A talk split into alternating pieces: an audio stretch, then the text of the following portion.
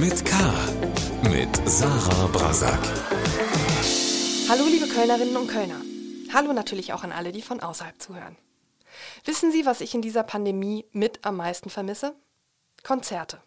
Ohne Maske, ohne Abstand, mit Gänsehaut und mit möglichst vielen Zugaben.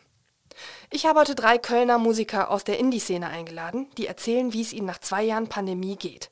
Finanziell, psychisch und was ihnen am meisten zu schaffen macht. Stan Service ist Teil des Kölner Popduos Klee, das ich sehr mag und das in diesem Jahr sein 20-jähriges Bestehen feiert.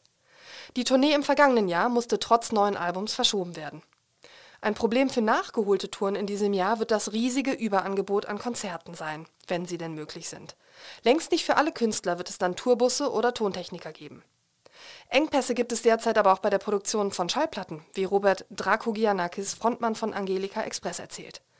Und der Singer-Songwriter Henning Neuser hat Sorge, dass viel von der Bekanntheit, die man sich als Musiker mühsam über die Jahre aufgebaut hat, nach der Krise verloren gegangen sein wird. Gewissermaßen also das Long-Covid der Kunstszene. Jetzt aber Bühne frei.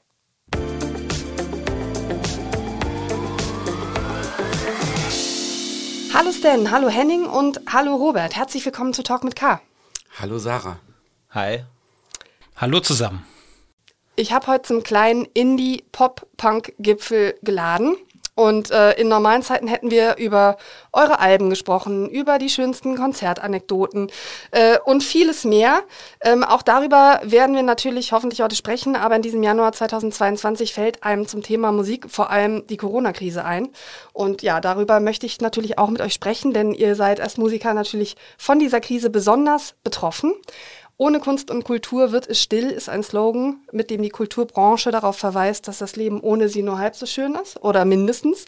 Und ja, über diese schönen und weniger schönen Seiten des Musikerdaseins würde ich heute gerne mit euch sprechen, denn ihr seid alle drei Musiker aus Köln und außerdem seid ihr schon ziemlich lange im Geschäft. Und ich möchte den Zuhörerinnen und Zuhörern, die vielleicht nicht jeden von euch kennen, gerne die Gelegenheit geben, euch jetzt kennenzulernen. Und deswegen wäre meine Bitte, dass ihr euch reihum mal kurz vorstellt und erzählt, aus welchen musikalischen Formationen man euch so kennen könnte und was ihr sonst noch alles mit Musik macht, um die Brötchen zu verdienen. Und vielleicht fängst du einfach mal an, Stan. Ja, hallo, ich bin Stan, äh, Stan Servas. Ich bin ja Songwriter äh, und auch Musiker bei Klee. Ich äh, singe da auch mit, also meine Stimme hört man aber nicht so laut, weil ich immer nur so, ja, so eine Oktave unter der Susi singe. Ähm, aber genau daher kennt man mich. Ich produziere Musik, ähm, ja, auch Filmmusik und solche Sachen, aber Popmusik ist schon so mein Steckenpferd. Okay, Henning? Ich bin der Henning Neuser. Neuser ist mein Bandprojekt seit über 20 Jahren. Ich mache äh, Indie, Singer-Songwriter, Gitarrenpop. Ähm, bin solo viel unterwegs, ähm, viel länger, aber immer äh, in unterschiedlichen Bandbesetzungen, zurzeit mit dem Trio ganz viel. Ansonsten produziere ich eben auch Musik oder gebe auch Gesangsunterricht äh, seit 20 Jahren, also als Vocal Coach unterwegs und genau.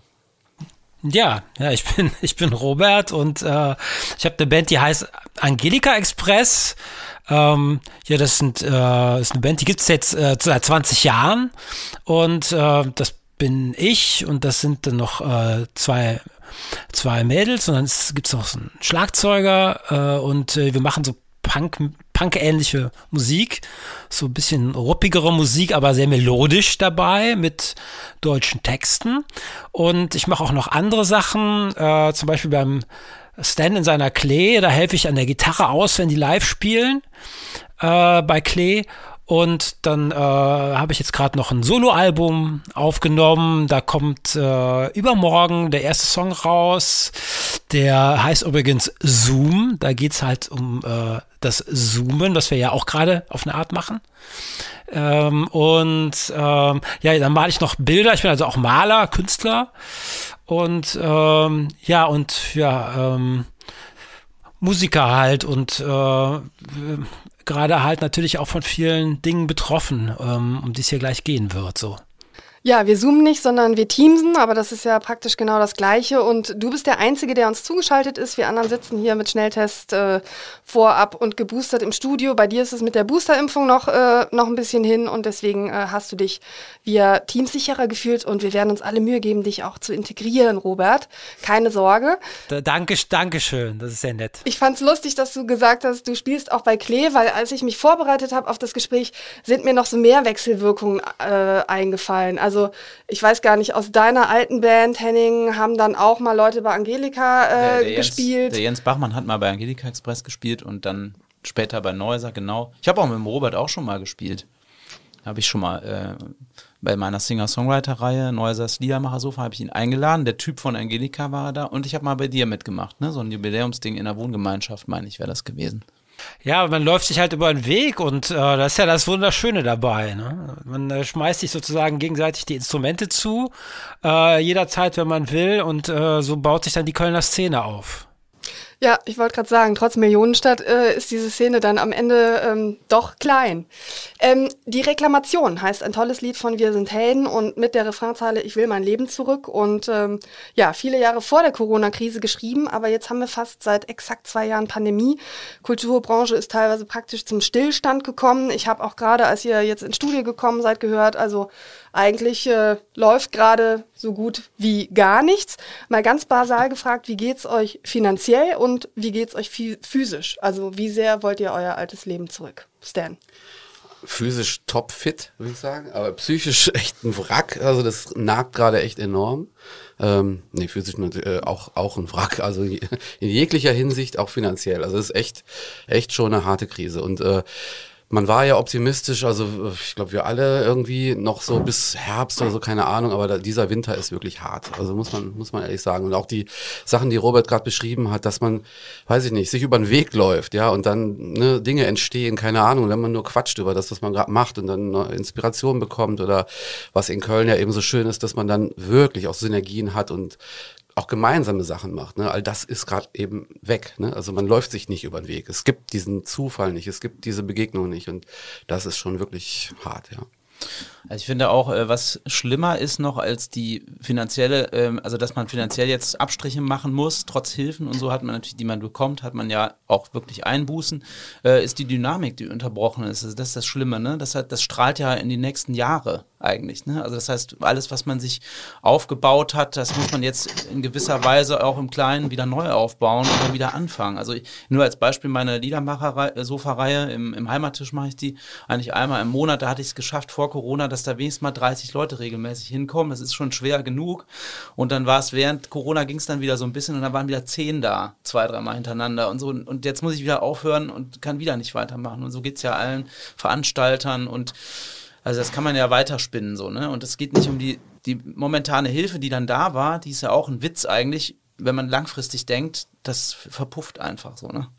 Okay, man muss sich den Ruf dann wieder aufbauen, dann sitzen am Heimattisch erstmal wieder nur drei Leute. Genau. Ja, So. okay. Robert? Naja, okay, das ist, äh, das sind ja alles sehr deprimierende Sachen, die auch alle megamäßig stimmen, was äh, die beiden Kollegen da äh, gerade gesagt haben. Ich versuche ja immer äh, irgendwie mit aller Gewalt dem noch was Positives äh, abzugewinnen.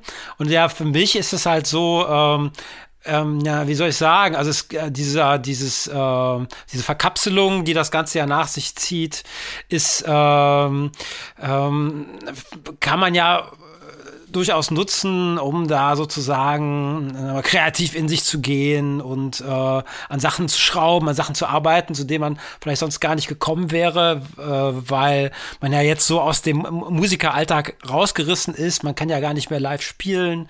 Äh, man kann halt die ganzen ähm, Dinge nicht mehr pflegen, die vorher, vorher sehr wichtig waren.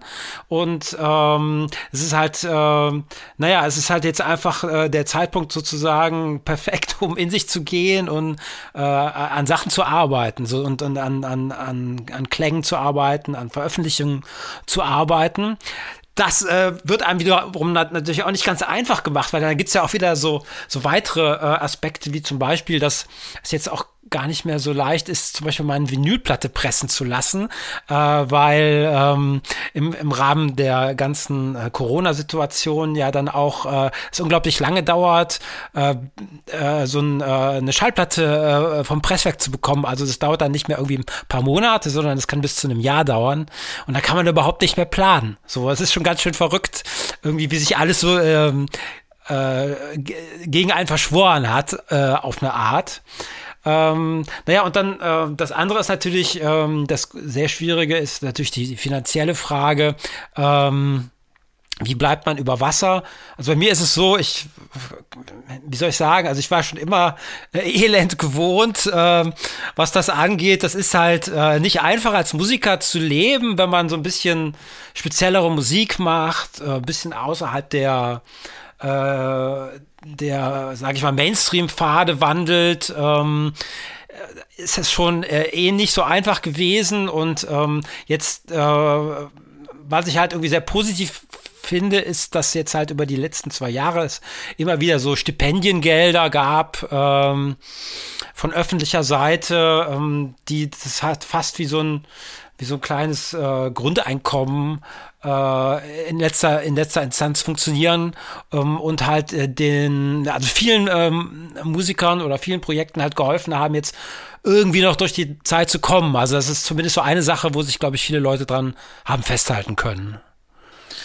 Also da gebe ich dir vollkommen recht, Robert. Äh, das geht mir ja genauso. Ähm, ich war auch erstmal mega froh über die ganze Zeit. Ich hatte nicht nur für meine Familie, für meine Kinder, hatte ich vorher nie als Musiker, äh, sondern auch wirklich an Sachen zu schrauben. Ich habe im ersten und zweiten Lockdown irgendwie ein neues Album gemacht, irgendwie mit 14 Songs. Das ist dann gesplittet auf eine EP und eine LP gekommen. Ich habe ein Vinyl gemacht, hatte das Glück, dass die Vinyl schnell da war. Ich konnte sie bezahlen. Ich habe äh, nicht nur Stipendien, sondern auch noch eine Start Next Kampagne gemacht. Alles total tippitoppi. Und jetzt wollte ich auf Tour gehen. Jetzt kann ich nicht auf Tour gehen. Und jetzt soll ich jetzt noch eine Platte machen und dann kann ich die auch wieder nicht promoten. Ich wollte jetzt endlich mal loslegen, so, ne? Deswegen, ich kann das äh, auf jeden Fall teilen. Ich bin auch ein wieder, also ein Stehaufmännchen und immer positiv und ich kann das der ganzen Situation trotzdem was abgewinnen, auf jeden Fall. Also gebe ich dir auf jeden Fall recht. Und also ich glaube halt nur, dass die Dynamik, wie gesagt, schlimm ist. Äh, und man jetzt, also ich bin in der Situation jetzt, wo du von dir gesprochen hast, also du machst ja auch viele verschiedene Sachen. Ich habe dann irgendwie als Vocal Coach noch gearbeitet. Ich habe mich jetzt mal nach 20 Jahren von diesem Job kurz verabschiedet und wollte jetzt mal nur äh, Produktionen machen und nur live spielen. Und das ist natürlich schwierig, äh, die Entscheidung jetzt getroffen zu haben. Und jetzt geht nichts so, ne? Aber klar, du hast völlig recht. Ähm, äh, es gibt immer wieder noch einen positiven Aspekt, den man der ganzen Sache abgewinnen kann, aber es nagt schon sehr an einem. Und wie der Stan eben schon gesagt hat, also psychisch ist es schon, äh, hätte ich auch nicht von mir gedacht, aber so nach zwei Jahren ist jetzt einfach mal kurz mal die Schnauze voll. Kurze ich, Zwischenfrage, also ich habe schon mich auch mit mehreren Bands unterhalten, ähm, zum Beispiel Casala jetzt und äh, also da teilen sich die Lager, was das Thema Kreativität angeht. Die einen sagen, nee, sorry, ist totales Gift für die Kreativität, auch diese Pandemie und andere jetzt wie Robert auch, die sagen, nee, ist doch super, endlich habe ich jetzt Zeit dafür und so. Also Robert ist auf der Seite positiver Stress, heißt ja auch das Album, das du letztes Jahr rausgebracht hast. Also man sieht den, den Optimismus äh, sozusagen selbst noch im Stress auch diesem Albumtitel an. Ähm, wie ist das bei dir, Stan? Ja, ich, also ich habe, ne, also ähnlich wie Henning, ich habe auch zwei Kinder und das war, ähm, ich hatte einfach, und teilweise waren die halt eben auch zu Hause, dann ich, äh, ich wäre gern ähm, kreativ gewesen, ne, aber ich hatte dann tatsächlich auch die Zeit einfach nicht. Es war toll mit der Familie, gar keine Frage, ne, super Zeit, aber ähm, wie gesagt, man kann allem immer auch was Positives abgewinnen, aber was, also was meine kreative Arbeit angeht, war das, war das furchtbar, also ganz ehrlich, weil ne, man war zu Hause, ich habe da jetzt, ich konnte da nicht irgendwie äh, die Tür zumachen und sagen, so Kinder, jetzt äh, ist Papa mal kreativ hier, ne? Und dann hätten die gesagt, was willst du? Also, hä? So. Mhm. Und das, naja, ich muss doch kurz anmerken, also ähm, wir haben nämlich auch jetzt letztes Jahr im Sommer, als es mal kurz so, äh, oder im Frühjahr, als es so schien, als okay, man kon, kann jetzt eine Platte veröffentlichen, haben wir das ja auch gemacht mit Klee. Und das war dann irgendwie auch ganz okay so. Und als es dann aber an die Konzerte ging, äh, merkte man genau das, was Robert vorhin auch sagte. Da ist ja ähm, eine riesen, ein riesen Stau, eine riesen Warteschlange von, von Kollegen, die auch Konzerte spielen wollen und das seit jetzt mittlerweile zwei Jahren immer wieder verschieben. Wir haben also zu dieser Platte, die im letzten Frühjahr rauskam, noch keine Tour gemacht. Also ähm, das ist, das ist schon absurd. Und, und du hast es gerade auch angesprochen, Heng. Also jetzt haben wir im Mai haben wir jetzt mal fünf Termine, die stattfinden können, hoffentlich, toi toi toi. Ähm, das war's. Also dann müsste man aber, also ein Jahr nach der Veröffentlichung, da könnte man auch sagen, okay, eigentlich müsste man schon wieder was Neues machen. Das sind nicht also, die normalen Zyklen des Popgeschäfts auf jeden nicht. Fall. Ne? Jetzt, Neues Album, ja. neue Tour. Mhm. Ja, und dann kommen so, so, so logistische Probleme dazu, dass ähm, ein, ein, ein, ein Bus, also ein Sprinter oder ein, ein Tourbus, Nightliner oder was immer zu mieten, ist nicht möglich, weil die ähm, haben teilweise, die Anbieter haben ihre Flotten verkleinert oder sind eben natürlich auch ausgebucht, weil Jetzt, wenn dann Konzerte möglich sind, dann finden an, weiß ich nicht, jedem Abend, jedem Abend, keine Ahnung, fünf, sechs Konzerte statt, statt eins, zwei oder so. Ne? Das ist schon, äh, ja, da kommen noch etliche Probleme auf uns zu. Ja, äh, ich habe gerade mit Interesse gehört, also Lieferengpässe gibt es nicht nur bei Fahrrädern oder Küchen, sondern auch bei Platten. Das war mir neu. und natürlich Lieferengpässe auch entlang der gesamten Kette natürlich im Musikbusiness ist wahrscheinlich ähnlich wie in der Gastronomie, nur merkt man es noch nicht, weil so wenig ist dass das Personal sozusagen oder die Selbstständigen in der Branche da auch rein, kündigen. Sprechen wir vielleicht nochmal drüber. Ich würde aber gerne ähm, äh, noch kurz auf die Hilfen kommen. Also ähm, ich habe das so wahrgenommen, dass gerade am Anfang der Pandemie da durchaus sozusagen reichlich ähm, auch was geflossen ist und jetzt so eine Situation ist, wo eigentlich eher nicht mehr so viel ist. Also was für Hilfen waren das konkret und wie sehr helfen die einem? Ähm, äh, tatsächlich dann auch darüber hinweg. Also ich sag mal zwischen Trostpflaster und nö, nö, doch äh, üppig bemessen teilweise. Und wie, wie, wie leicht kommt man da überhaupt dran? Ich meine, der Kuchen ist ja vermutlich nicht so groß wie die Leute, die ihn essen wollen. Also, Ja. ähm, ja. Ähm, also ich habe diese 9000 Euro relativ schnell beantragt. Ging, also wenn man jetzt damit mal anfängt und da gab es ja dieses Hin und Her, ist es jetzt, muss man jetzt die Einnahmen, die man noch hat, dagegen rechnen oder nicht? Ich habe jetzt mal angeklickt, äh, ich zahle es zurück, obwohl ich noch nicht weiß wovon, weil ich hatte noch Einnahmen. Und das meinte ich vorhin mit Dynamik. Also dieser momentane äh, Geldsegen, der war natürlich super und in drei Monaten kam dann irgendwie noch kleckerweise Geld rein und dann habe ich dann im Rücksprache mit dem Steuerberater, der hat dann gesagt, ja, du hast keinen Anspruch. Faktisch so. Jetzt kann ich mich dagegen auflehnen mit einer Interessengemeinschaft oder ich kann sagen, okay, ich sehe da jetzt auch nicht so viel Mehrwert, mich jetzt noch zusätzlich zu stressen. So, das ist die eine Sache mit den 9000 Euro. Das steht ja auch Der alles noch Klassiker, aus. die Miete kann man eben nicht anrechnen. Genau, ne? so. Ja. Betriebskosten konnte man anrechnen. Und das, sind eben ne, Kosten, die wir eigentlich gar nicht haben. Ja, Ne? Also ja. wer, So, wer hat denn ein Büro oder so? Ja. Genau, und dann, und dann im Prinzip war das so ein Geld, wo man gesagt hat, okay, take the money and run, weil wer weiß, was jetzt passiert. Und am Anfang waren ja alle in Schockstarre und ich habe halt wirklich auch alles beantragt, was irgendwie geht. Äh, das ist die eine Sache. So, dann gab es natürlich noch Stipendien, das sind dann so, äh, so Gelder, die man mit einem Sachbericht quasi dann einfach äh, bekommt. Dann den, den abschließend macht man einen Sachbericht, da muss man auch nichts nachweisen. Das ist natürlich mega fair so. Ne? Das ist super cool. Also da habe ich auch von profitiert und da will ich mir auch überhaupt nicht meckern und ich habe mich auch die ganze Zeit nicht beschwert. Die Sache mit der, mit diesen 9000 Euro ist da ein bisschen äh, gemeiner so. Ne? Also da ist, das tut schon ein bisschen weh, die dann irgendwann zurückzuzahlen. Aber im Grunde genommen war Hilfe da und es kam ja immer wieder was Neues. So, ne? Die Frage ist, wo das hinläuft und eine Sache ist, die, also die, ich, die mir wichtig ist, ist halt, das ist zwar schön, aber ich weiß im Hinterkopf, ich muss es für irgendwas ausgeben und ich, ich arbeite lieber für mein Geld. Also muss ich echt sagen. Also wenn ich 5000 Euro bekomme, ist es total geil, aber es fühlt sich halt auch komisch an, einfach Geld zu bekommen und man weiß, okay, es ist endlich. Es ist ja jetzt nicht so, als wenn ich immer wieder 5000 Euro bekomme und, und ich kriege keine neuen Jobs. Und das heißt, es sind ja ganz viele Sachen abgesagt. Und ich mache ja auch noch andere Sachen, Events oder so, wo man mal spielt. Und, und das ist alles eine Dynamik, die unterbrochen ist.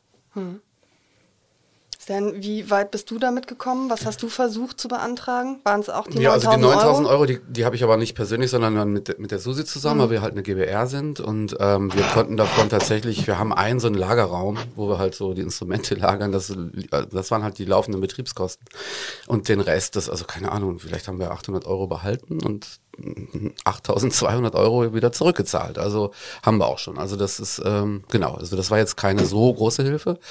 Äh, die anderen Stipendienprogramme, die haben wir, glaube ich, auch, also alles, das, was so möglich war, haben wir auch gemacht und das war tatsächlich auch schön. Ne? Also das war, das, wie Henning schon sagte, das konnte man relativ einfach beantragen und das hat auch geholfen, muss man echt sagen, ja. Okay. Ja, das sind doch äh, schon mal äh, positive Nachrichten. Ich dachte, das wären solche Kleckerbeträge, dass man eigentlich äh, praktisch schon kurz davor steht, Hartz IV anzumelden lieber. Ja, Aber, das, ähm, äh, ja, es gibt natürlich auch, ich weiß ja auch von Kollegen, die das gemacht haben. Also das, äh, ja, also das äh, kommt immer auf die Ansprüche an, ne, die man hat. So, also bei mir hat's halt gereicht, um die Miete zu zahlen, äh, aber jetzt, jetzt haben wir gerade so eine Durchstrecke. Ne? Jetzt äh, da gibt's nämlich eine Lücke in diesen Programmen und da sind wir gerade mittendrin. Ja, vor allem, wenn man halt äh, wie äh, ihr beide äh, quasi eine Familie ernähren muss, dann ist das schon echt knapp bemessen halt. Ne? Das ist äh, also bei, bei mir geht das ja noch einigermaßen, äh, aber klar, wenn wenn man davon äh, also wirklich in, einen Apparat am Laufen halten äh, soll und äh, eine Familie äh, ernähren soll, dann ist das schon ähm, echt knapp. Äh, aber es gibt auch, ich meine als Positivbeispiel wiederum, es gibt ja auch so der eine oder andere Kollegen, der das ja auch ähm, sehr virtuos irgendwie ähm, damit jongliert und dann, sage ich mal, jetzt auch ähm, super interessante, äh, groß angelegte Projekte ähm, an den Start bringt, die ähm, dann äh, Förderungen bekommen, die dann auch ein bisschen größer angelegt sind und die ähm, halt auch das Potenzial haben, jetzt weit über diese Corona-Zeit auch noch Nachwirkungen zu haben. Ähm, ich, ich muss ja immer irgendwie was, was Positives sagen, aus irgendeinem Grund. Aber ich denke auch, dass tatsächlich dann manche von den Sachen, die man sich dann so ausdenkt und ähm, wo halt diese Stipendien möglicherweise geholfen haben, vielleicht dann auch halt eben noch eine gute Nachwirkung haben haben können. Hast du ein konkretes Beispiel für so ein groß, großes Projekt, was auch nachhaltiger wirkt? Also es klingt ja. ja so, als hättest du was im Kopf.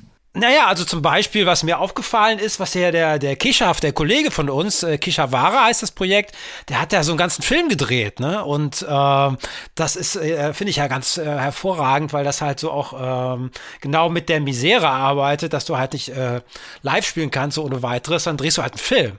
Dann äh, versuchst du halt über einen anderen, anderen Weg zu kommunizieren, versuchst du andere Sachen ähm, dir anzueignen, äh, über andere, äh, andere Wege zu kommunizieren. Und ja, das, ähm, äh, wenn in dem Sinne halt die Not erfinderisch macht und irgendwie neue Ideen an den Start kommen, äh, ist das eigentlich ganz geil. Und ähm, das sind halt Sachen, ja, da kann man vielleicht noch in drei, vier, fünf Jahren von profitieren, wenn man sowas einmal gemacht hat. Ja, da muss ich kurz einhaken. Also ich bin ja ziemlich nah dran, auch an, an Keschaff. Und äh, klar, das war kreativ toll gelöst, aus der Not heraus natürlich, weil eigentlich war das Geld, also das ist äh, die Förderung dafür gedacht, dass sie 13 Konzerte spielen, die nicht möglich waren. Dann hat man sich halt überlegt, was machen wir jetzt? Ne? Und dann ist der Film natürlich kreativ eine ganz tolle Lösung. Aber ähm, ich kenne Musiker, die da in das Projekt involviert, in dem äh, Projekt involviert sind und die äh, die Gagen jetzt einfach nicht haben, ne? Die ähm, oder eben die Perspektive, dass man, was weiß ich, eben über die geplanten Konzerte hinaus eben noch weitere spielt, weil es einfach gerade nicht möglich ist. Ne? Es war ja auch am Anfang der Corona-Pandemie war ja viel mit Livestream. Ne? Also ich habe auch mir einige Konzerte irgendwie angeguckt und mittlerweile muss ich auch offen zugeben, es hat einfach überhaupt keinen Zweck. Ne? Also ich habe das so tapfer versucht und das ist auch irgendwie okay. Das ist jetzt was anderes als der Film, den du gerade ansprichst, Robert. Ne? Aber also so ein Live-Erlebnis mhm. kann man halt irgendwie nicht ersetzen. Ne? Das ist überhaupt nicht möglich. Nee. Vor allen Dingen äh, nicht regelmäßig. Ne? Also ich glaube, dass das am Anfang war das so eine ganz nette I Geschichte so. Und ich gibt ja zum Beispiel den Kollegen Enno Bunger, der hat so einen äh, Mic Drops, der hat so eine ganze Plattform da hochgezogen und hat selber darüber, glaube ich, in drei Monaten 90 Konzerte gespielt, hat er mir erzählt. Mhm. Ich habe die neulich mal angerufen, weil es mich interessiert hat, als Alternative vielleicht. Und ich habe ehrlich oder offen gesagt mir die Software noch nicht angeguckt, weil ich hatte einen Post gemacht, wer denn Interesse hat an, an einem Stream-Konzert und es hat sich keiner, einer hat sich gemeldet und dann aber auch nicht mehr. Und da habe ich gedacht, okay, dafür jetzt äh, mir so ein neues äh, System dann nochmal irgendwie anzuschauen und den Enno zu nerven, wie das funktioniert. Äh, ich glaube, das hat sich einfach so ein bisschen er erledigt so. Ne? Dieses, das war am Anfang hatte das Charme und jetzt haben die Leute einfach Bock auf Real Life einfach. Mhm oder halt nicht. So. Und, und mittlerweile habe ich so ein bisschen die Befürchtung, inklusive mir selber oder so, dass man sich das so angewöhnt, dieses Zuhause sitzen und Serien glotzen und irgendwie die Zeit rumkriegen. Ja, natürlich mache ich auch viel Musik. Ich, will, ich muss ja vielleicht gleich auch mal positiv schwenken, damit am Ende nachher nicht nur der Robert als positiver äh, Typ hier rausgeht. Aber natürlich äh, äh, hat man auch viel Zeit für tolle Sachen. Und ich räume mein Studio auf und, und mache Sachen, die ich vorher hatte ich keine Zeit für. So, ne? Aber es muss sich mal was bewegen. So langsam muss es wieder losgehen. Irgendwie. Also ich glaube, so jetzt mal von reiner Konsumentenseite gibt es, glaube ich, schon auch dieses Spannungsfeld zwischen wenn die Pandemie es wieder zulässt, werden die Leute wie die Verrückten sich in die Konzerte stürzen und diesem, naja, die Leute haben es so ein bisschen verlernt, jetzt kochen sie halt lieber oder, ne, also so ein bisschen wie Joggen, sechs Monate nicht gemacht, erstmal ein Angang ist wieder anzufangen und so. Ähm, also so einer Vor nicht nur Vorsicht, sondern eben auch einer ich sage das jetzt mal Let Lethargie, die jetzt gar nicht negativ gemeint ist, sondern weil man es einfach nicht mehr so in seinem Repertoire hat. Ähm, welche Erfahrungen habt ihr denn jetzt gemacht bei den Konzerten, die ihr gegeben habt, also wo es möglich war? Wie war das Publikum? War es anders? Ja, das war okay. toll, gar keine mhm. Frage. Es war mega euphorisch auf, auf beiden Seiten. Mhm. Also wahnsinnig tolle Abende, ne? aber eben ganz wenige. Also wir hatten genau zwei. Also das war schon mhm. äh, wenig und wir hätten natürlich gern mehr gehabt. Und ähm, also perspektivisch, äh, wir haben gesagt, fünf Konzerte im Mai, ähm, am 28. Mai in Köln. Ähm, das, ähm, wir hoffen, dass es stattfindet und dass es natürlich schön wird. Aber ähm, ja, äh, ich, ich kriege auch mit, dass natürlich das Angebot groß ist. Also ich weiß nicht, ich glaube schon auch, dass die Leute dann wieder, wenn es geht, auf Konzerte gehen, aber natürlich nicht jeden Abend. Also und wenn dann, ne, also ich weiß nicht, ob dann die Konzerte immer noch so voll sind und kein, also ich weiß jetzt nicht, wie die Vorverkaufszahlen sind, keine Ahnung. Also wie gesagt, ich will jetzt ja auch nicht immer diesen, diesen, äh, weiß ich nicht, den, den Mana geben oder keine Ahnung. Ne? Also ich bin auch immer noch ganz gut gelaunt und aber naja, mal schauen äh, vor allem ist es ja, äh, wenn man mal so drüber nachdenkt, da wächst ja so eine fast so eine Generation auf, die überhaupt gar nichts mit Konzert, also die überhaupt keine Konzerterfahrung hat. Quasi die Leute, die jetzt sozusagen in dem Alter wären, um um äh, dieses Konzertfeeling äh, ähm, zu vertiefen, äh, die kriegen das ja gar nicht mit. So, ne? Also das ist ja ein richtiger Break. So, und äh, was eben gesagt wurde von Henning, dass diese Idee, dass ähm, man dann so zu Hause sitzt und Serien glotzt irgendwie ähm, und das dann halt sozusagen der der Freizeit äh, die Freizeitgestaltung der Zukunft ist, dass äh, sozusagen dass äh, Konzerte dann irgendwie vergessen vergessen sind, weil man sich das einfach abgewöhnt hat. Das ist natürlich, äh, ich glaube, das ist echt eine Gefahr. So, ne? Also das, äh, weiß ich, wenn das noch sehr viel länger dauert, äh, könnte ich mir das schon echt vorstellen. So ich glaube auch, dass es gerade bei diesen kleinen Veranstaltungen, die wir ja gewohnt sind, auch zu spielen. Also ich mache sehr viel Singer-Songwriter-Abende, wo ich eingeladen bin auch oder so, oder wo ich dann Solo spiele. Und da merk, merkt man es besonders bei schlechtem Wetter ja schon damals, denn, dass die Leute lieber auf dem Sofa sitzen bleiben, als zu kommen. So, ne? Das ist ja nicht wie ein, das ist ja nicht wie ein Helene Fischer-Konzert, wo man 150 oder 250 Euro bezahlt für das Konzertticket, ähm, wo dann die Leute hingehen, sondern das sind dann 10 Euro an der Abendkasse und dann, ach, es regnet, ich gehört nicht hin. Und das tut dann richtig weh. So, ne? Und, und diese Dynamik jetzt nochmal verstärkt. Aber ich, ich glaube auch, also die Leute, weil du eben fragtest, wie sich denn jetzt entwickelt, und der Stan hat dann gesagt, mega hat sich das angefühlt. Ja, und für die Leute auch. Dieses Live-Erlebnis fühlt sich mega an.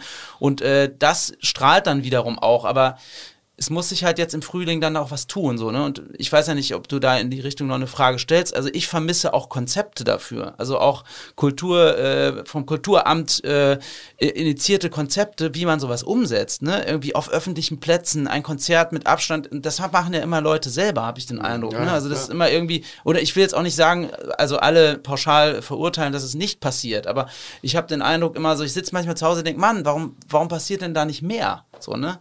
Es, es ist so viel möglich dann doch irgendwie, zumindest freiluftmäßig. Und dann dann hört man dann immer wieder, dass sich dann noch die Nachbarn beschwert haben und dass das kleine Konzert oder die Reihe dann auch noch gecancelt ist, mhm. weil sie draußen stattfindet. Also das, das vermisse ich. So. Große Diskussion im vergangenen Jahr, ne? was den Jugendpark anbelangt ja, ja, zum Beispiel genau, oder ja. das ganze Thema Open-Air-Flächen in der Stadt, wo auch ich mit Veranstaltern im Podcast gesprochen habe, die gesagt haben, also wir reichen die ganze Zeit Konzepte ein, die dann abgelehnt werden wegen Bauschutz, macht ihr doch mal Vorschläge als Stadt, was denn wo möglich wäre. Ne? Und, dann, und dann sind wir halt da. Also äh, ich entnehme dem, ihr habt das intensiv intensiv verfolgt. Mhm. Ähm, wir sind natürlich auch hier, um Wünsche zu besprechen. Also ja, Feuer frei. Äh, also da muss auf jeden Fall, äh, sollte oder darf gerne mehr passieren, ja.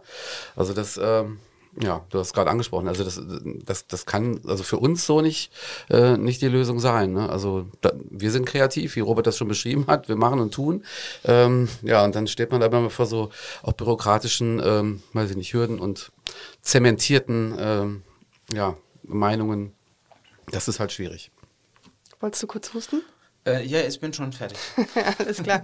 ähm, ich meine, es gibt ja in Köln zum Beispiel das Amt für, für, für Popmusik oder Populärkultur. Ich habe gerade den Namen vergessen. Ist man da in so einem Austausch irgendwie oder können die was tun oder haben die selber gar kein Geld für Projekte? Also es gibt da schon kleine, kleinere Hilfen oder manchmal ein bisschen größere.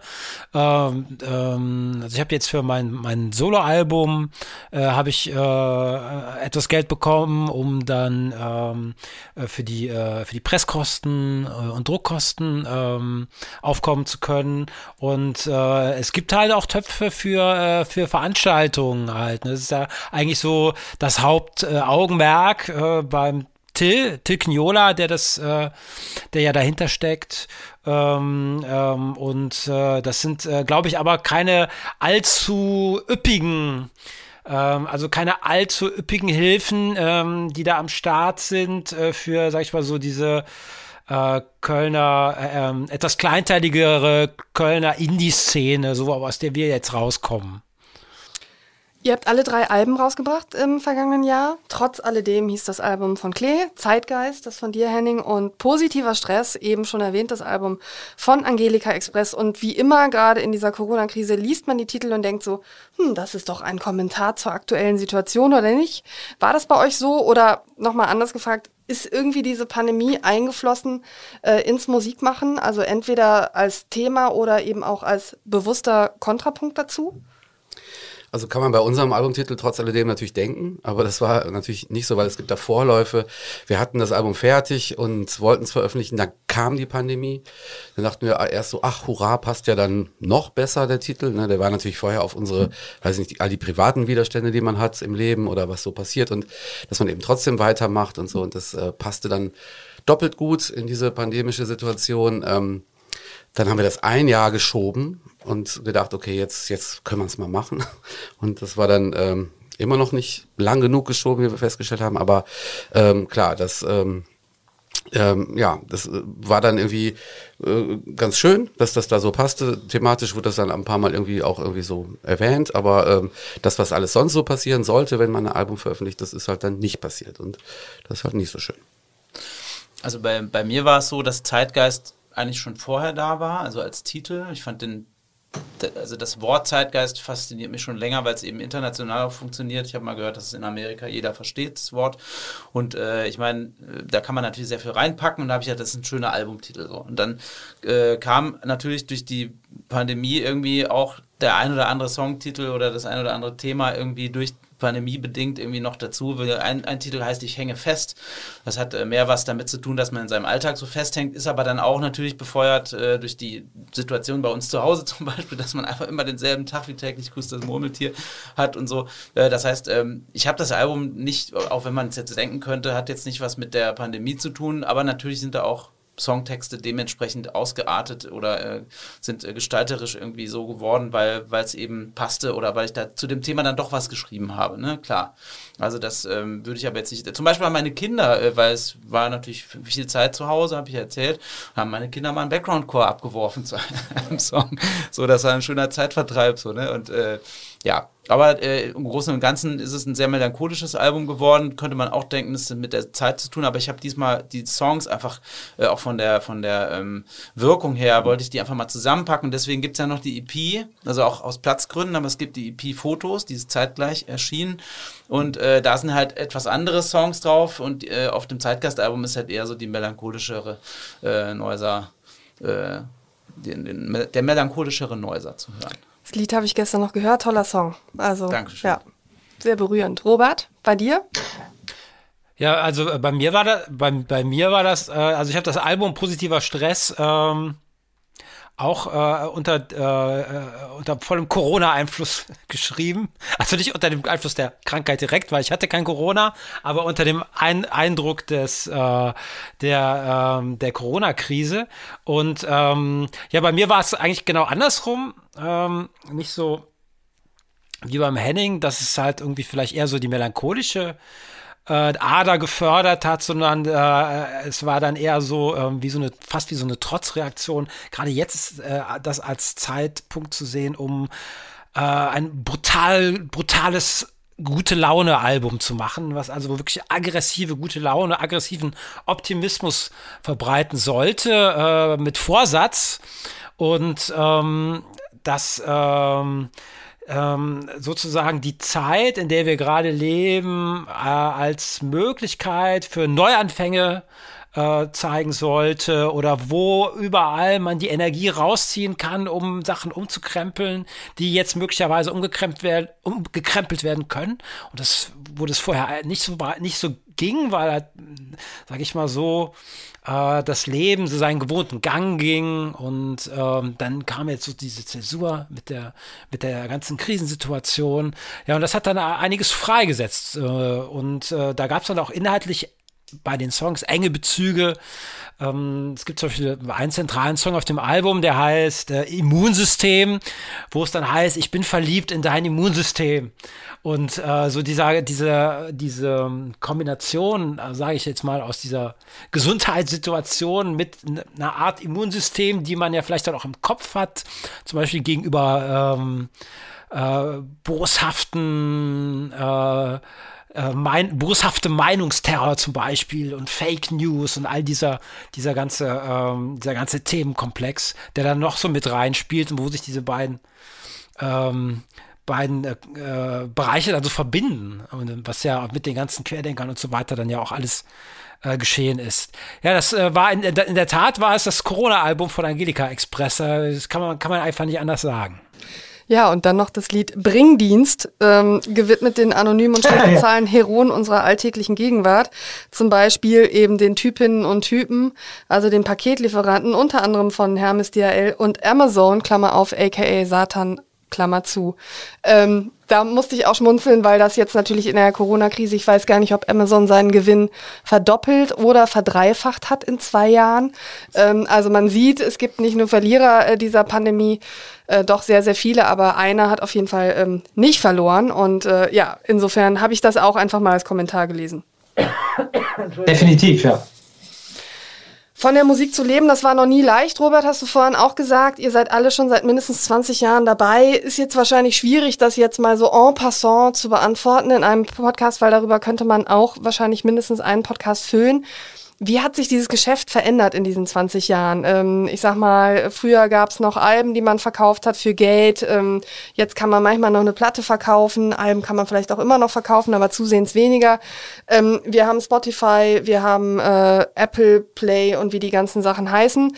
Ähm, und eigentlich kann man nur noch mit Konzerten, T-Shirts und ähnlichem Geld verdienen. Ihr könnt das viel, viel besser beantworten als ich, ähm, was sich allein in dieser kurzen Zeitspanne, in der ihr ähm, davon lebt, ähm, ja, verändert hat. Henning, fang mal an gerne. Äh, schwierig. Also was sich verändert hat, das ist eine schwierige Frage. Also ich glaube, also das grundsätzlich das, äh, das Ganze, wie ich die Musik verkaufe, hat sich natürlich im, also drastisch verändert, weil alles über Instagram und Facebook irgendwie gefühlt funktioniert. Äh, das heißt, äh, du hast ja keine Printmedien eigentlich mehr, die irgendwie relevant sind, sondern relevant sind eigentlich diese Social Media Plattformen, ja, wo ja auch dann YouTube oder Spotify dann irgendwie dazugehören. Das heißt, alle lechzen nur nach Plays und Playlists und Likes und das darum geht's irgendwie. Und, und das äh, würde ich jetzt so auch als äh, einerseits als Chance, also eine Freundin von mir, die im Musikmanagement und Produktmanagement äh, tätig ist, hat mal gesagt, Henning, du musst immer Facebook, Facebook, Facebook, Instagram, Instagram, Instagram. Dann kam ja noch TikTok dazu und so. Ich weiß nicht, äh, also das hat sich auf jeden Fall in die Richtung gewandelt, das Musikbusiness und ich habe da allerdings auch nicht immer Lust drauf. Also ich mache es auch natürlich, weil es irgendwie wichtig ist, dann mal was zu posten, aber es gibt Leute, die machen das wesentlich stringenter und dann gibt es ja Leute, die dir dann noch für eine Marketingstrategie verkaufen und so. Und ich weiß, ich spiele halt lieber Konzerte. Also, und das hat sich nicht geändert, das Gefühl, wenn ich irgendwo stehe, solo oder mit einem Trio und da spiele, dann ist es das gleiche Gefühl und die gleichen Leute, die Bock haben, eine CD oder jetzt habe ich mein erstes Vinyl äh, mal gemacht, äh, eine Vinyl zu kaufen, sind, glaube ich, dieselben Leute, die darauf Bock haben, auf dieses echte Erlebnis. Und ich glaube, dass es einfach eine verschobene Wahrnehmung oft ist, ähm, was irgendwie vorne steht, indem man seine Timeline durchguckt und guckt, wie geil alle sind und, und dann entsteht so ein, ja, so, es ist alles, alles irgendwie ein bisschen irrer noch als früher. So, ich weiß nicht, ob ich es jetzt irgendwie auf den Punkt gebracht habe, aber. Stan, was sagst du? Ja, es ist, wie du sagst, ne, also es ähm, verschiebt sich alles sehr, wie man ähm, sein Publikum irgendwie äh, erreicht. So, ne? Also als wir angefangen haben, da war es total wichtig, auf Viva zu laufen und so, ne? oder im Radio. Das ist total irrelevant. Also es gibt kein Fernsehen mehr, also da findet man überhaupt nicht mehr statt, außer vielleicht im Fernsehkarten oder so. Ähm, aber das war es im Radio auch nicht mehr. Also die spielen auch nur noch die Hits von vor 20 Jahren oder eben die ganz großen Hits. Und dann muss man eben, wie Henning sagt, sich irgendwie da neue Wege suchen und dann sind da die, die Social Media Kanäle natürlich die, letztlich so die einzigen, die bleiben. Ne? Und dann ähm, muss man sich da halt was einfallen lassen. Ist auch wieder Kreativität gefragt, genau, ja.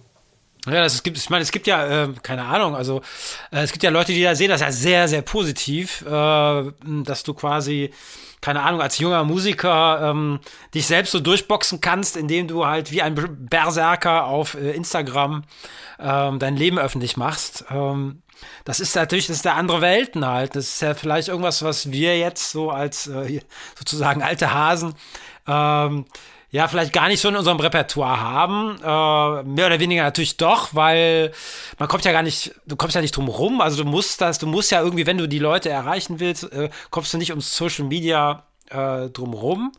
Und ähm, diese Geschichte halt, dass diese Mediatoren irgendwann mal, diese Gatekeeper früher dazwischen waren. Da musstest du dich mit dem Redakteur von so und so der und der äh, äh, Fachzeitschrift gut halten oder mit äh, dem Moderator von der und der Sendung und dann äh, wurdest du vielleicht irgendwann mal, äh, kamst du da vielleicht mal vor und hast eine große Öffentlichkeit, größere Öffentlichkeit bekommen.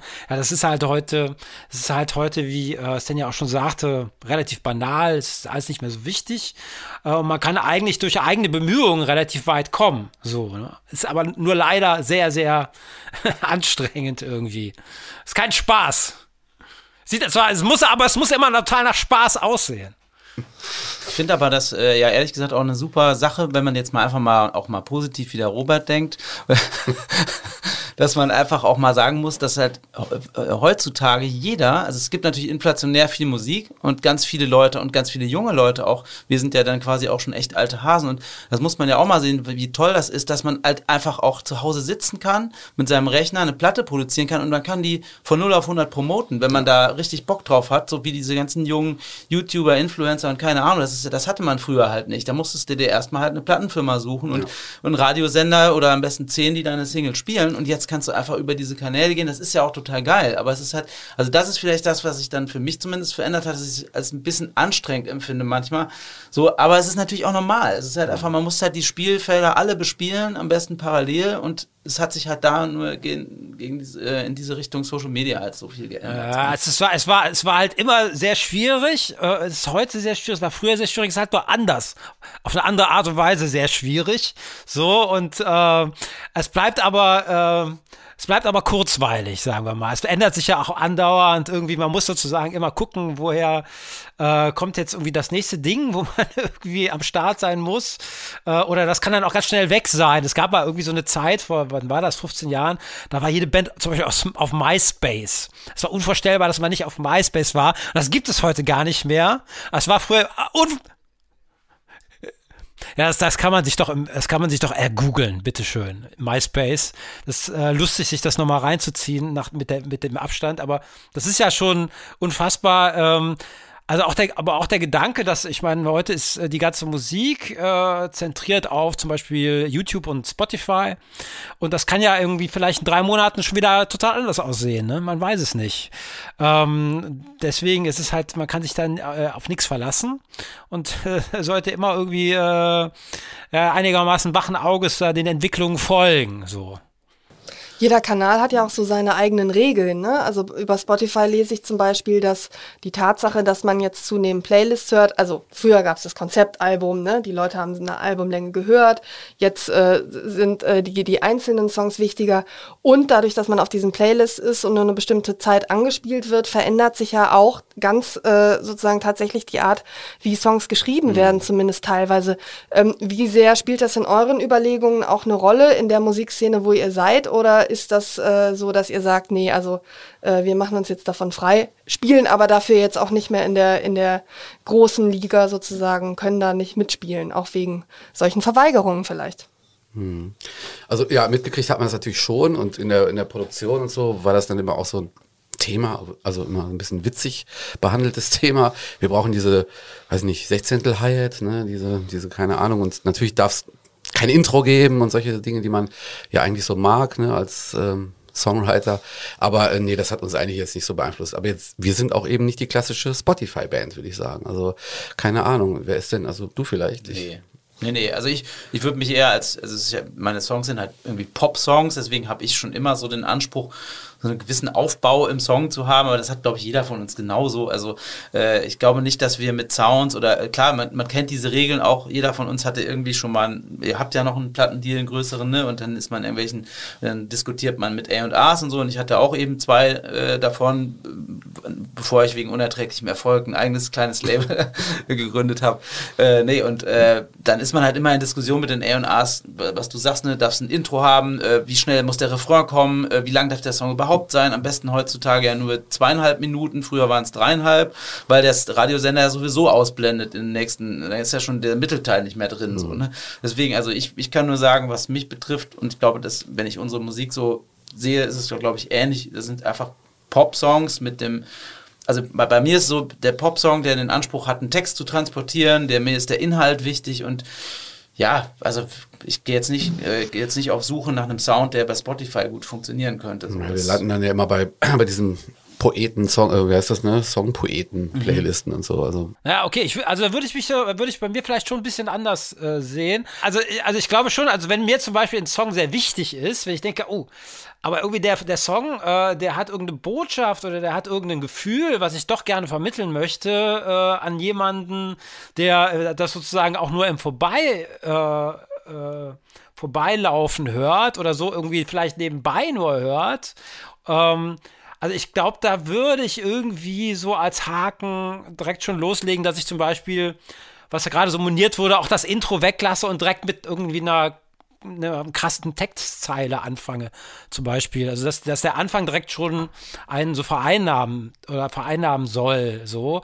Und das hätte ich vielleicht äh, früher nicht so gemacht. Ähm, also dass die, diese Direktheit, die dann von einem ja dann auch so ein bisschen verlangt wird, äh, damit man in solchen Playlists funktionieren kann äh, oder auch so die, die Eindeutigkeit von gewissen musikalischen Elementen, dass zum Beispiel ein, ein, ein Gitarrenriff oder ein, ein, Beat, dass der sehr klar erkennbar ist und auch so äh, von an, sich von, dann, von anderen Parts stärker absetzt. So. Also ich glaube, das sind schon so gewisse Sachen, die ich da auf eine Art verinnerlicht habe, vielleicht ohne es groß zu wollen, aber das sind dann ja auch irgendwie meine eigenen ähm, sage ich mal, meine eigenen äh, ähm, Hörgewohnheiten, die sich dann verändert haben, weil ich auch immer viel Streaming-Musik höre äh, und in Playlisten unterwegs bin, höre, was irgendwie die anderen so machen und äh, wie sich das dann zu seinem zu meinem eigenen Geschmack verhält oder zu meinem eigenen Ansatz jetzt Musik zu machen. Und das ja, irgendwas macht das halt irgendwie mit, mit einem als Songwriter und als Produzent. So, also sich dem komplett verweigern, ich finde das schwierig. So, also äh, mache ich mache ich dann vielleicht auch, aber dann mache ich es extra. Dann mache ich einen 9-Minuten-Song, der irgendwie äh, in kein komisches Playlist-Format passt oder äh, dann gab's halt, gibt's halt die Band äh, Illegale Farben, die haben halt äh, kein Album aufgenommen, sondern so ein 30-Minuten-Song oder so. Ne? Äh, das ist ja auch, das kannst du ja eigentlich vergessen. Da kannst du ja irgendwie mit ähm, der ganzen Streaming-Welt kannst du das komplett knicken. Kannst du auch, was willst du da machen halt, ne?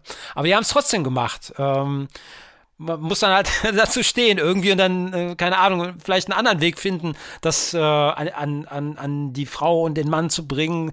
Dann haben die halt, äh, ja, haben die halt auch irgendwie ein extra langes Video dazu gemacht, das wie so ein Film funktioniert. Das fand ich dann auch total interessant, so, ne? Ja, also äh, diese Formatierungsproblematik ist da und naja, versucht ja halt so für mich äh, irgendwie nutzbar zu machen. Aber, aber da hast du mich, glaube ich, falsch verstanden, weil ich, ich hatte das eigentlich auch so gemeint. Ne? Also wir sind ja in einem Pop-Kontext unterwegs, deswegen sind wir in diesen Formaten ja sowieso unterwegs. Ne? Also ich bin ja jetzt auch nicht, ich mache jetzt auch kein The Knife von Genesis mit wie vielen Minuten, 13 oder so, sondern ich mache natürlich einen Pop-Song Chaos, der hat dreieinhalb und der kommt halt richtig schnell zu Potte, damit es eben hörbar ist. So, ne? Also so war das, ich, mein, ich weiß genau, was du meinst. So, ne? Aber äh, eine Sache ist mir noch eingefallen, was sich verändert hat, ist ja auch, dass zu jedem Song heutzutage möglichst ein Video da ist. Ne? Zum Beispiel hier diese Band Angelika Express ne? zu jedem Song Video und der macht das ja auch alles noch selber, der Typ. Ne? Also das, das ist zum Beispiel was, das einen auch stresst. Die Leute hören die Musik gar nicht, wenn es dazu kein Video gibt. Die wollen das halt irgendwie sehen. So, ne? Das hat sich, finde ich, auch krass verändert. Wobei, das finde ich jetzt auch, also ein, ja, hat sich schon, aber das war immer auch schon wichtig. Also von dem Moment an, wo wir jetzt da äh, auf die Bühne gekommen sind, war das auch schon wichtig. Also das Visuelle war, war immer ein Thema, das war, ging für uns auch immer Hand in Hand. Aber zu jedem Song, meinst Nee, nicht zu jedem Song, natürlich nicht, aber man hat schon auch geguckt, dass da so die, die, die starken Nummern Ja, klar. auch irgendwie visualisiert sind und wir haben auch zum Beispiel immer die Videos selbst gemacht, also Mhm. zumindest ne, die äh, Direktion behalten. Ist natürlich nochmal ein größerer Aufwand, ne, wenn man jetzt für immer mehr Songs dann Videos machen, äh, machen muss.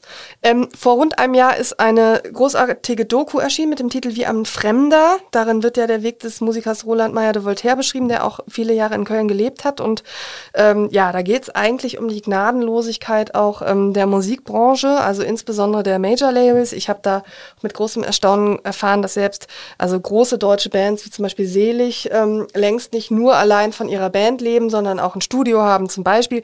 Ähm, du hast eben schon anklingen lassen, Henning, du hast auch Erfahrungen mit Major-Labels gemacht. Bei dir weiß ich das auch. Angelika, ihr seid äh, noch äh, bei einem größeren Label auch unter Vertrag. Würde mich mal interessieren, was ihr so für Erfahrungen da gemacht habt. Also ist das so gnadenlos? Habt ihr skurrile Anekdoten? Musstet ihr bestimmte Klamotten anziehen oder war das zumindest der Wunsch? Ähm, erzählt mal, was ihr mit den äh, Major-Labels so für Erfahrungen gemacht habt. Also grundsätzlich ist es halt so, dass du, dass die alle Entscheider und die Leute, die für dich gebrannt oder brennen, in dem Moment, wo sie dich irgendwie da wo sehen, dass die wollen natürlich eine gewisse Entwicklung sehen auch. Und äh, da es wird alles getan, damit du da irgendwie nach vorne kommst so. Und und äh, was ich auf jeden Fall zweimal ja erlebt habe, bei Emi hat es ein bisschen länger gedauert, da waren es vier Jahre, die ich da war aber irgendwann war der Drive dann raus und dann war dann auch der Entscheider, der sogenannte Controller, hat dann gesagt, nee, sorry, jetzt noch mal was. Und so, wir haben dann für 100.000 Mark in LA ein Video gedreht und keiner war dann irgendwann so viel Geld ausgegeben und es halt nichts passiert da groß mit. Aus welchen Gründen auch immer. Äh, dann bei der Universal ging es ein bisschen schneller so, ne? Ähm, aber das war für mich das halt, was das Major Business auf jeden Fall so, diese Gnadenlosigkeit. Also du bist halt quasi, du bist letztlich, wie man so schön sagt, du bist an die Decke geklatscht und wenn du kleben bleibst, ist gut. Und wenn nicht, dann nicht. So, dann hast du halt eben äh, Pech gehabt. So, aber ähm, das ist gnadenlos, aber es ist halt da eben auch Glück und du musst gucken, was du daraus machst. Und da gehört halt einfach auch eine Stringenz dazu, in welcher Qualität du was äh, stringent ablieferst und so. Und da sind so viele Faktoren, die kannst du eigentlich fast also habe ich so den Eindruck gehabt, im Nachhinein die kannst du sehr schlecht beeinflussen in dem Moment, weil in dem Moment, wo das passiert, passieren so viele Sachen parallel und da musst du einfach auch, oh, Entschuldigung, ich habe auf den Tisch geklopft, da musst du einfach auch äh, Glück haben noch dazu. Und da die Leute müssen das auch hören wollen in dem Moment. So, du kannst es vielleicht auch nicht ganz so krass steuern, wie man denkt, auch nicht mit viel Geld. So, und das ist mir aufgefallen. Das ist die Gnadenlosigkeit, dass du es einfach mhm. auch nicht beeinflussen kannst. So. Ja, man ist, äh, man ist in so einer großen Maschine natürlich anderen äh, Mechanismen ausgesetzt. Ne? Und wie du sagst, da ist die Kontrolle, äh, die man selber hat über die Dinge, äh, kleiner. Ne? Das auf jeden Fall. Also künstlerisch haben wir das immer behalten bei uns, das war uns wichtig, aber äh, klar, es fängt schon an bei der Promo. Ne? Du, das wird halt einfach rausgeballert. Ne? Und so ein Major-Unternehmen ähm, kann natürlich äh, viel breiter streuen, wie du sagst, die klatschen das einfach irgendwo hin. Da ist, auch, ist man auch nur ein Thema von vielen. Und ähm, da geht es natürlich gnadenlos um Profit. Ne? Also wenn so ein Thema nicht funktioniert, dann ist es auch nicht mehr interessant. Also da geht es nicht um künstlerische Inhalte. Da, da, aber der Illusion darf man sich da, glaube ich, auch nicht hingeben. Das ist... Ähm, ja, wenn man das, wenn man ein Thema ist, was da noch irgendwie funktioniert, dann ist es gut, so. Und wenn nicht, dann, ja, dann ist es, glaube ich, auch schnell vorbei, so, die Liaison. Ja, also aus meiner, aus meiner ähm, Major-Zeit kann ich eigentlich nur berichten, dass die da irgendwie sehr entspannt waren, was jetzt die künstlerische Seite anging ähm, und wir da eigentlich erschreckend freie Hand hatten und so der, der ganze Stress den wir uns da gemacht haben, eher so selbst äh, erzeugt war, dass man dachte, oh ey, wir sind ja auf Major-Label, wir müssen jetzt irgendwie das totale Major-Album machen. Und ähm, ich glaube, das war dann irgendwie so ähm, eher so die psychologische äh, Klemme, in der man dann sitzt, dass man auf einmal irgendwie, äh, ja, äh, in der Situation ist, äh, für, für, Leute einen Profit einfahren zu müssen, sozusagen. Ganz komische Situation. Und ähm, ich glaube, das hat irgendwie einen gewissen, tatsächlich einen gewissen Stress erzeugt. Und ähm, was ich dann auch noch mitgenommen habe, so aus dieser Zeit, war, ähm, dass ich glaube, ähm, das bringt nicht viel, wenn du bei einem Major-Label bist und dann äh, läufst du so unter ferner Liefen. Das ist halt immer besser, wenn, wenn, wenn, wenn du mit Leuten arbeitest, die dich oder was du machst, so im Fokus haben. Das alles eigentlich alles andere eher so nebensächlich ist, aber was du machst, das ist wichtig für die Leute, mit denen du arbeitest. Und das ist oft bei einem Major-Label eher so, dass die sich dann vielleicht Sachen rauspicken und dann mal ausprobieren. Und äh, guck mal, da haben wir noch ein bisschen Budget und da können wir vielleicht machen. Und dann die, die haben jetzt gerade irgendwie da 5000 Platten verkauft und äh, die sind irgendwie im Fernsehen gelaufen. Dann gucken wir doch mal, was wir mit denen machen können. Das war so ein bisschen, glaube ich, so das, das Standing, was, was wir da früher hatten.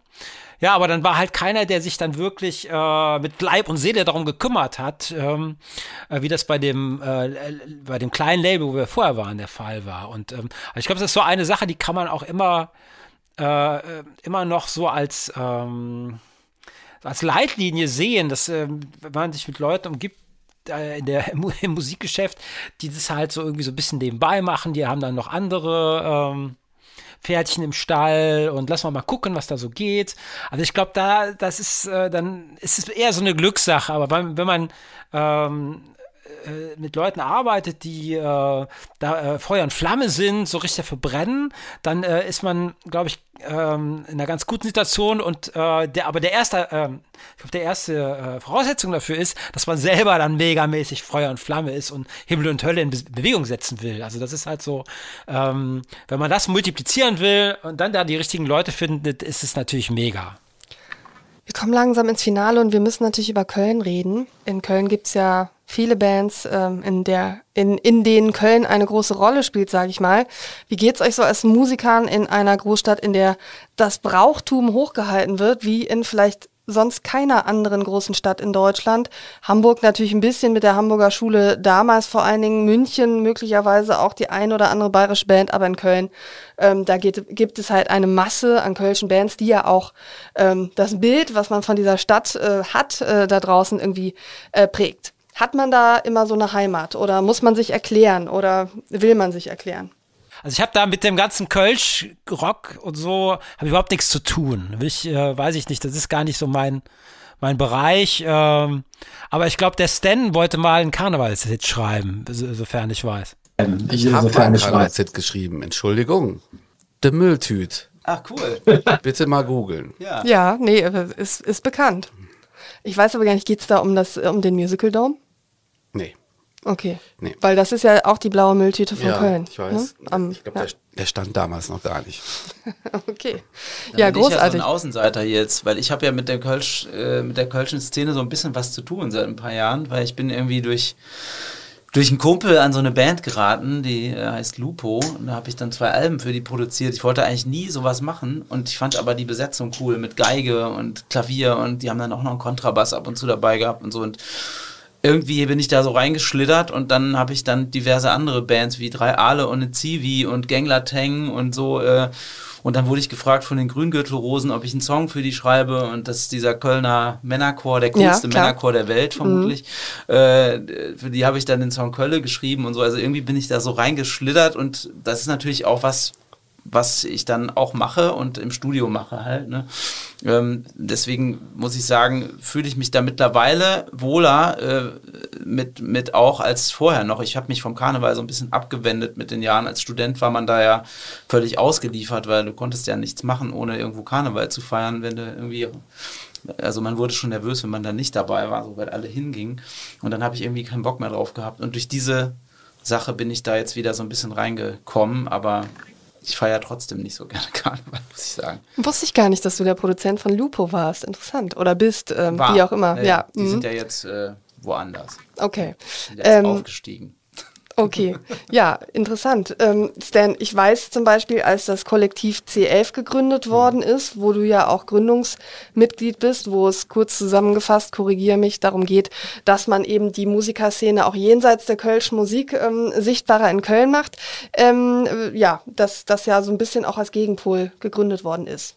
Ja, also klar, das Kölsche äh ähm, also die, ne, die Kölsche Musik, die Karnevalsmusik, die überlagert natürlich ziemlich viel. Ne? Da, also ich will jetzt nicht sagen, dass, dass, da, dass das komplett unsichtbar ist, das andere, aber äh, das strahlt natürlich schon ziemlich hell und deutlich so, also außerhalb von Köln auch. Ne? Also wenn man an Köln denkt, glaube ich, von Berlin aus gesehen, dann ähm, ja, dann fallen wahrscheinlich einem erstmal so ne, Bands ein, die, was weiß ich, wie Pub oder so, die, die auch Kölsch singen oder so. Aber da gibt's ja eben sehr, sehr viel mehr und das tatsächlich auch, finde ich, eine, eine ganz, ganz tolle, sehr bunte Szene. Und ähm, ich hatte, ich konnte auch mal von außen auf Köln gucken eine Zeit lang und da ist mir das eben ganz, ganz besonders auch aufgefallen, ne, wie, äh, wie toll das einfach ist, dass hier dass das eben auch so nebeneinander und miteinander funktioniert, dass das, äh, dass das kein rotes Tuch ist, wenn jetzt jemand Karnevalsmusik macht. Im Gegenteil, also man hat da ja immer auch Berührungspunkte und das ist das Schöne in Köln, dass dieses Miteinander auch da eben stattfindet, ne? Und dass da die, ja, die Vernetzung und das Miteinander ähm, ja durch, durch alle Genregrenzen hinweg stattfindet und das eine wirklich, ähm, also wenn ich sagen, es ist eine Qualität auch, finde ich, die, die ich in anderen Städten in Deutschland so nicht erlebt habe. Also jeder macht hier so sein Ding. Das ist vielleicht so eine, so eine Besonderheit von Köln, dass man so ein bisschen befreit ist von dem medialen Druck, den man vielleicht in Berlin hat, wo man, was weiß ich, schon völlig marketingmäßig ausge, ausgefeiltes Konzept haben muss, wenn man auf die Bühne geht, weil man, keine Ahnung, ne, da, da natürlich noch eine ganz andere Konkurrenzsituation hat, die ähm, erlebe ich hier so nicht. Ne? Hier gibt's auch nicht so ein, so ein Eifersüchteln und so ein, weiß ich nicht, so, so, so ein Ellbogen. Die Mentalität habe ich hier so nie erlebt. Das ist immer so ein sehr freundschaftliches, freundliches Miteinander und das ähm, ist sehr entspannt. So, also für für, also für mich jetzt, äh, ich kann ja nur für mich sprechen, aber ich erlebe das bei, bei Kollegen halt auch. Das eine sehr lässige und entspannte Atmosphäre hier ist in der Stadt und das ist sehr produktiv, glaube ich. Es ist natürlich auch eine gute Art, Geld zu verdienen. Ne? Also ich kenne ja auch einige, die deswegen dort aktiv sind, weil man dort eben äh, auch seinen Unterhalt mit bestreiten kann. Ich bedauere trotzdem, äh, das ist mir so gefühlt aufgefallen. Äh, ich sag mal, früher auf Stadtfesten war es auch mal möglich, dass eine Popband auftritt.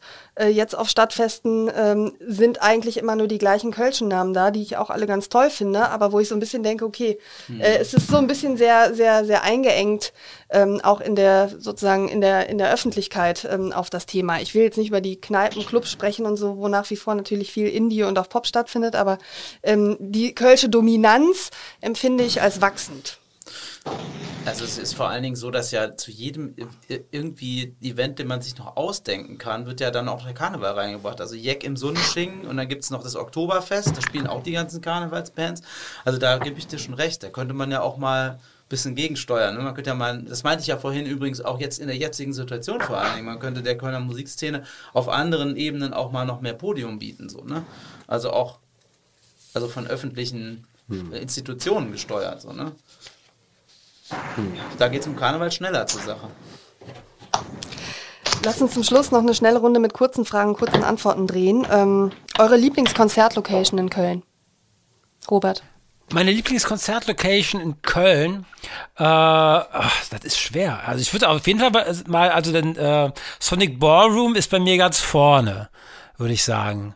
Sonic Ballroom wahrscheinlich auch deswegen, weil wir da mit Angelika Express immer äh, sehr gerne spielen und es halt so ein wunderbar abgeranzter Punk-Schuppen ist, der ähm, ja keine Ahnung, teilweise weltweit bekannt ist, äh, weil er halt so eine äh, krasse Atmosphäre hat. Und äh, ja, ich, ich würde mich festlegen, Sonic Ballroom. Okay, wir gehen weiter mit der Feier der schönen Kölner Konzertstätten hier in Köln. Stan, was sagst du? Ich habe zwei. Ich, äh, ich mag das Gloria und das Gebäude 9 besonders gern. Also da habe ich auch, glaube ich, die meisten Konzerte gesehen und haben wir auch sehr oft gespielt. Einmal rechts und einmal linksrheinisch finde ich total fair. Kann ich auch beiden zustimmen. Henning? Ja, Gebäude 9 finde ich auch mega und das Bürgerhaus Stolberg, da habe ich auch schöne Konzerte schon gesehen. Ich mag das, dass man davon überall auch immer ganz gut sieht und der Sound ist eigentlich auch, na gut, das kommt ja immer auf den Sound an. stimmt, ist aber auch ein Laden, der so ein bisschen außerhalb der Wahrnehmung ja, stattfindet, stimmt, der aber ich, ich äh, irgendwie da, schön ich ist. Ich habe ja. mal die Duffs gesehen zum Beispiel, das so ein mhm. Mega-Konzert war das. Also. Mhm. Eure aktuelle Lieblingsband aus Köln, abgesehen von Anwesenden? Ah, das ist außer von Anwesenden. Also ich finde das, was der, was der Keshav macht, auch super. Also Keshavara heißt das Projekt und ähm, ja, das äh, ist ganz, ganz außergewöhnlich und toll. Ich finde Komparse gut. Also abgesehen davon, dass der Bodo ein guter Kumpel ist, äh, macht er echt tolle Musik, sehr kreativ. Hört euch das mal an. Okay. Robert? Ja, also ich kann mich äh, bei beiden wunderbar anschließen. Es ist also zwei ganz hervorragende äh, ähm, ähm, Bands, äh, beziehungsweise äh, äh, Komparse ist ja eigentlich nur der Bodo, ne?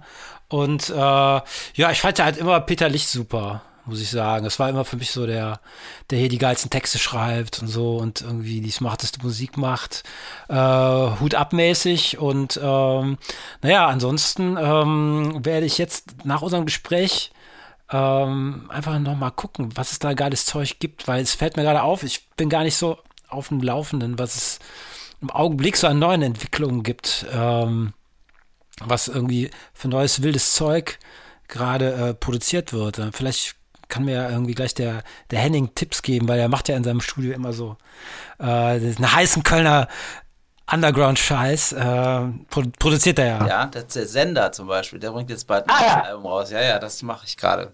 Sender ist natürlich auch ganz, ganz groß. Eine Ikone in Köln, auch im Veranstaltungsbereich, King Kalk Booking. Und da geht es natürlich los. Der macht natürlich sehr viel, übrigens, übrigens auch. Wollte ich ihn nicht über einen, also in einen Topf stecken mit den anderen. Euer schlimmstes eigenes Konzert ever? Das kennt doch jeder, was von der Bühne gefallen, Arm gebrochen. Nur ein, ein Mensch da im Publikum. Ähm. Die, die gerade nicht stattfinden, sind ziemlich schlimm. Irgendwie. ja, aber auch einmal in der Schweiz gespielt und hat irgendwie, haben sie vergessen, Werbung zu machen und so. Und dann war da halt auch keiner. Das ist spielt man so für sich selber und kriegt dafür total viel Geld. das war, das war äh, zumindest noch ein bisschen schön an dem Erlebnis, aber klar, es ist halt so, manchmal hat man so äh, Sachen, die halt, wie du gesagt hast, so total in die Hose gehen und man, weiß ich nicht, tausend Kilometer fährt ne, und sich das wunderschön ausmalt und äh, ja, dann ist er einfach kein Mensch so, ne? Das ist so, äh, wer weiß, wenn vielleicht auch eine Sache, die dann nach der Pandemie sich vielleicht ins Positive entwickelt, dass solche Sachen dann seltener werden, weil Leute die Konzerte eher zu schätzen wissen und dann irgendwie eher aus ihren Löchern kommen. Ich hatte mal so ein Konzert in München in so einem Club, der keiner war und die wollten uns irgendwie so eine also wirklich absolut ausrangierten Etage unterbringen. Da hingen die Kabel aus der Wand. Wie habt ihr keine Matratzen mitgebracht? Was? So fing das schon an. Und dann war der Abend halt total im Eimer und ich bin irgendwann völlig ausgeflippt. Meine Band hat dann äh, heute noch von einem äh, Chieso-Effekt gesprochen. So hieß der Laden, glaube ich. Also das war ganz übel. Es war ungefähr dieselbe äh, Geschichte. Keine Werbung, äh, ganz falsche Erwartungen auch. Der Abend war ganz schlimm. Und nachts auf Beton geschlafen, oder? Ich habe noch ein Hotel organisiert, äh, also irgendwie so ein, so ein paar Zimmer für uns halt dann rumtelefoniert und dann halt gebucht und dann, damit wir irgendwo pennen konnten, ja. Ja, ich, wir hatten natürlich auch so ein paar Momente, wo, was weiß ich, wenig Leute da waren. Ich weiß, ein, ein Abend in, oh, ich glaube, Pyjamasens oder so, ne? Das, äh, wahrscheinlich auch wenig Werbung, keine Ahnung, aber auch da hat man irgendwie am Ende, also wir haben dann die Leute mit auf die Bühne geholt. Das war eine Riesenbühne und da passten die auch alle mit drauf und das war dann am Ende doch ein total schöner Abend. Also so richtig, so ein richtig schlimmes Erlebnis. Susi war mal ganz, ganz furchtbar krank und hatte überall Punkte und war, hatte Fieber und ist trotzdem auf die Bühne. Da habe ich gedacht, oh Gott, ne, was, was ist, aber auch das war ein schöner Abend. Heidelberg war es, glaube ich. Aber auch wenn sie danach ohnmächtig zusammengebrochen nee, ist. Nee, Spontanheilung. Nee, keine Spontanheilung durch Musik. Super Geschichte. Ähm, bitte einmal die Promotour zum Schluss. Wo kann man euch demnächst irgendwann in den nächsten Monaten in Köln sehen und hören, vorausgesetzt Corona und so weiter? Ähm, Stan, du hast es vorhin schon erwähnt. Äh, euch kann man im Mai sehen. Wo mhm. und wann genau? Und gibt es noch Karten? Das, ich weiß ehrlich äh, ehrlich gesagt gar nicht, ob es noch Karten gibt. Am 28. Mai spielen wir im Gebäude 9. Ich glaube schon, dass es noch Karten gibt. Also kommt alle und wie Ecki so schön sagt, bringt alle mit. Ja, bei mir ist äh, tatsächlich gerade die Tourrutschen, die wir geplant hatten, sind geplatzt. Äh, ich habe ab März dann hoffentlich wieder mein Neusers Liedermachersofa im Heimattisch. Da mache ich einmal im Monat, da lade ich dann Singer-Songwriter ein und spiele mit denen um die Wette sozusagen. Ich hoffe, dass das stattfinden kann. Und ansonsten äh, baue ich ein bisschen drauf. Mein Booker möchte jetzt Garten- und Wohnzimmerkonzerte äh, anbieten. Da ist natürlich auch jeder eingeladen, äh, hier wahrscheinlich alle Anwesenden äh, auch anzusprechen. Das funktioniert nämlich wunderbar, tatsächlich auch in Gärten zu spielen. auch unter Corona-Bedingungen dann eben. Das war nämlich zum Beispiel die letzten zwei Jahre immer noch ziemlich cool. Aber ansonsten ist leider bei Neuser ein bisschen äh, die Frage, wie es jetzt weitergeht. Ne? Mhm. Robert? Ja, ist eigentlich genauso. Ähm, also äh, dieses Jahr 20 Jahre Angelika Express, das müssen wir natürlich irgendwie feiern, aber es steht doch kein, ähm, noch kein Zeitpunkt und kein Ort fest, äh, wo das gemacht werden kann. Und ähm, ähm, na, wir lassen das jetzt einmal so ein bisschen auf uns zukommen und gucken mal, wie sich die Dinge entwickeln und dann äh, werden wir mal schauen, dass wir da irgendwie ein, äh, uns ein äh, schönes Konzertchen zurechtzimmern, in der Hoffnung, dass es dann auch stattfinden kann. Ansonsten kann man halt ähm, zwei Angelikas, äh, und zwar ähm, äh, meine Wenigkeit und unsere Gitarristin Annick, äh, mit Klee zusammen auf der Bühne, tatsächlich mit Stan zusammen auf der Bühne sehen. Also genau bei dem Konzert, das er gerade erwähnt hat, äh, dann äh, im Mai im, im, äh, im Gebäude 9, worauf wir uns dann sehr, sehr, sehr freuen. Ja, und ich muss ergänzen, ne, wir haben nämlich auch 20-Jähriges. Also das wird ein doppelt runder Geburtstag dann an dem Abend. Zwei Geburtstage, zwei Bands in einer im Gebäude 9. Okay, da muss man auf jeden Fall gucken, ob es noch Karten gibt. Und, und am besten noch Handing ins Vorprogramm. Ich wollte gerade sagen, wir laden natürlich noch Gäste ein. Ne? Ich gucke hier niemand an. Juhu! Dann sehen wir uns alle im Gebäude 9 am 28. Mai und ihr müsst es sonst so machen, die Helene Fischer, einfach sechs Abende hintereinander. Gut, das ist dann schwierig, weil andere Künstler auch wollen, aber das ist doch eigentlich immer eine, eine prima Idee. Ich freue mich drauf, ähm, euch bald wieder live zu sehen. Ich hoffe, dass ihr ganz bald eure Touren, Konzerte nachholen könnt. Ich hoffe, dass viele, viele Menschen kommen. Ähm, Ja, Vielen alles Dank. Gute und äh, ja, schnell raus aus der Depression, hoffe ich für uns alle. Dankeschön. Ja. Danke. Dankeschön.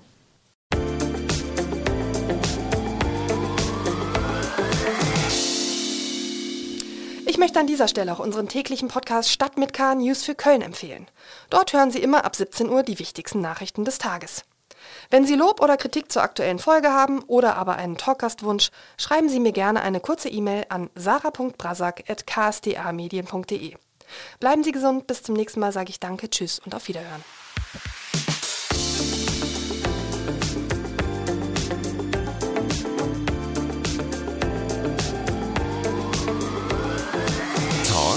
mit K.